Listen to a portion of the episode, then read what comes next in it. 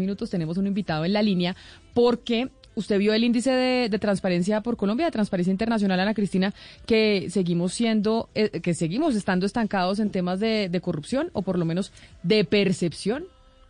Sí, Camila, lo que pasa es que en, transparencia hacen algo muy interesante y es cómo se percibe, y claro, la percepción es a través de las noticias y, de todos modos, pues no seguimos estando bien, es decir, las, no, no todavía no, no tenemos un siquiera algo que nos haga sentirnos eh, orgullosos de, de cómo vemos las instituciones. Pues está con nosotros Andrés Hernández, que ya ha hablado varias veces aquí en Blue Radio, que es el director ejecutivo de Transparencia por Colombia. Doctor Hernández, bienvenido. Buenos días, Camila. Muchas gracias por este nuevo espacio. ¿Y qué es lo que hace que Colombia no avance en el, en el índice de transparencia internacional en temas de corrupción?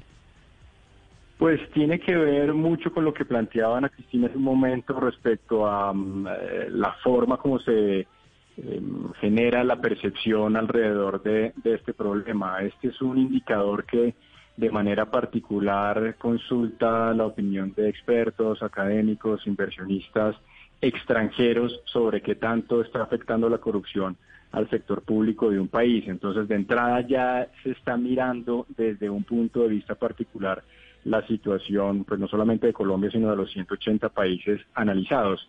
Pero en gran medida, eh, lo que nosotros hemos visto alrededor de estos varios años de medición es que, pues primero, la, la, percepción es muy difícil de cambiar, pero sobre todo puede haber un efecto a partir de, de resultados mucho más eh, concretos, eh, por ejemplo, cuando estallan escándalos o cuando hay alguna crisis eh, institucional particular, la manera como la institucionalidad reacciona a eso puede afectar positiva o negativamente la percepción. En resumen, sí es posible cambiarlo, pero, pero es difícil. Y, y entonces, pues hay que darle este lugar al índice de percepción de corrupción y complementarlo, por supuesto, con otros eh, mecanismos de medición que, son muy importantes para este tema. Doctor Hernández, pero dígame una cosa, ¿de, verdad se trata de percepción o, es una realidad? Tenemos que decir, Colombia es un país corrupto.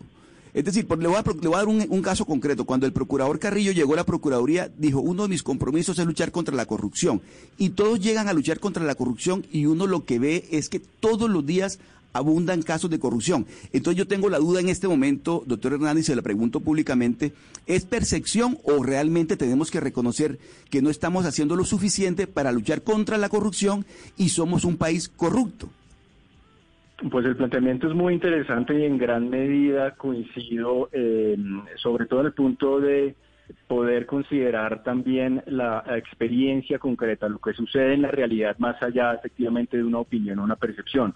Por eso planteaba hace un momento que es muy importante tener este instrumento como uno de los indicadores, si me permiten la expresión, como una especie de tablero de control que uno debe tener en este tema de lucha contra la corrupción.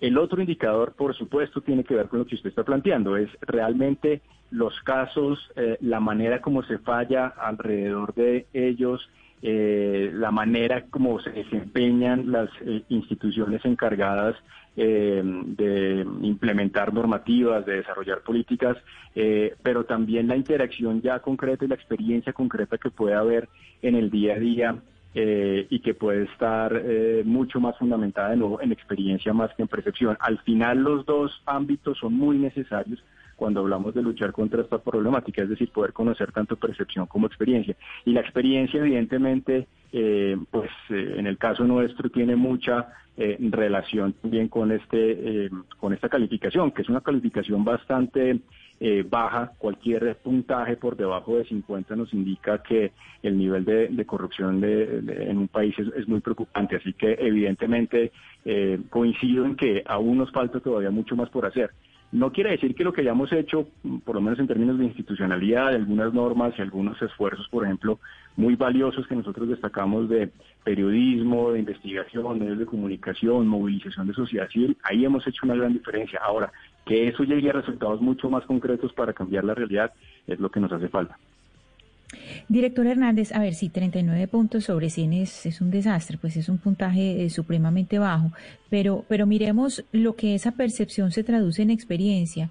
Es decir, eh, por ejemplo, mirar que Transparencia Internacional eh, mueve esta, esta cifra de 39 puntos sobre 100 ¿Eso cómo afecta, por ejemplo, inversión internacional? ¿Eso cómo afecta eh, la relación de las personas con las instituciones? Es decir, cuando ustedes lanzan este tipo de estudios, ¿qué tanto se afecta en términos reales, no de percepción, sino en la realidad? ¿Eso en qué se traduce?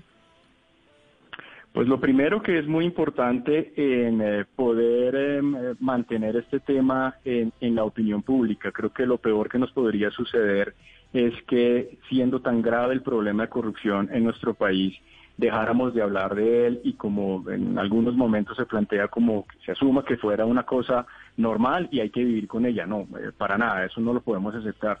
Lo segundo es que esto también eh, tiene que ver eh, posiblemente con la manera como están leyendo al país desde afuera. Eh, no es la intención de Transparencia Internacional que esto influya en decisiones, por ejemplo, de inversión extranjera, pero lo que hemos visto es que este tipo de indicadores sí ayudan a alimentar la, decisión junto con otros factores que posiblemente eh, inversionistas extranjeros tomen respecto a dónde eh, poner su inversión, qué tipo de seguridad jurídica pueden tener o a qué tipo de problemáticas se pueden enfrentar. Y un tercer aspecto tiene mucho que ver con, desde la perspectiva global eh, con la cooperación internacional. Eh, este es un punto que para nosotros es muy importante porque no solamente hay que reconocer la complejidad de la corrupción a nivel nacional, sino las dinámicas transnacionales que esto tiene. mejor eh, ejemplo de ello es el, caso de Brecht, ¿no? Como incluso llegamos en Colombia a poder conocer más del tema gracias a que se produce una acción en la justicia de Estados Unidos. Que nos haya gustado no es otra cosa, pero eh, es muy importante que este tipo de calificaciones nos ayuden también a saber qué tipo de acciones en materia de cooperación transnacional deberíamos estar desarrollando y una muy importante para nosotros es eh, el tema de recuperación de activos. Eh, la corrupción va a seguir pagando mientras que no solamente los responsables no estén en la cárcel, digamos que eso ya en, este momento eh, se puede analizar desde otro punto de vista, pero si no se recuperan los recursos eh, que se roban y se reparan los daños que se están causando, eh, nos estamos quedando cortos. Andrés, yo quiero preguntarle qué tanto influye en la percepción y en la corrupción per se que en los organismos de control tengamos pues a todos los amigos del gobierno en este momento, Contraloría, Fiscalía, Defensoría, ¿eso afecta la percepción?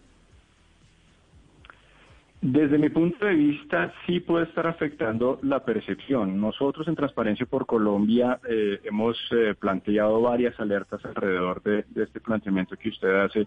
Em, por X y Y factores eh, terminamos con la realidad que tenemos hoy en día y lo que planteamos es que esos órganos de control deben garantizar la independencia em, respecto del gobierno nacional a través de las decisiones clave, estratégicas eh, que tomen. Ahí es donde, donde se va a terminar definiendo eh, si esa eh, separación, si esa distancia y autonomía que deben tener los órganos de control es suficientemente sana y nos sirve para ejercer control al, ejercicio del poder público en nuestro país.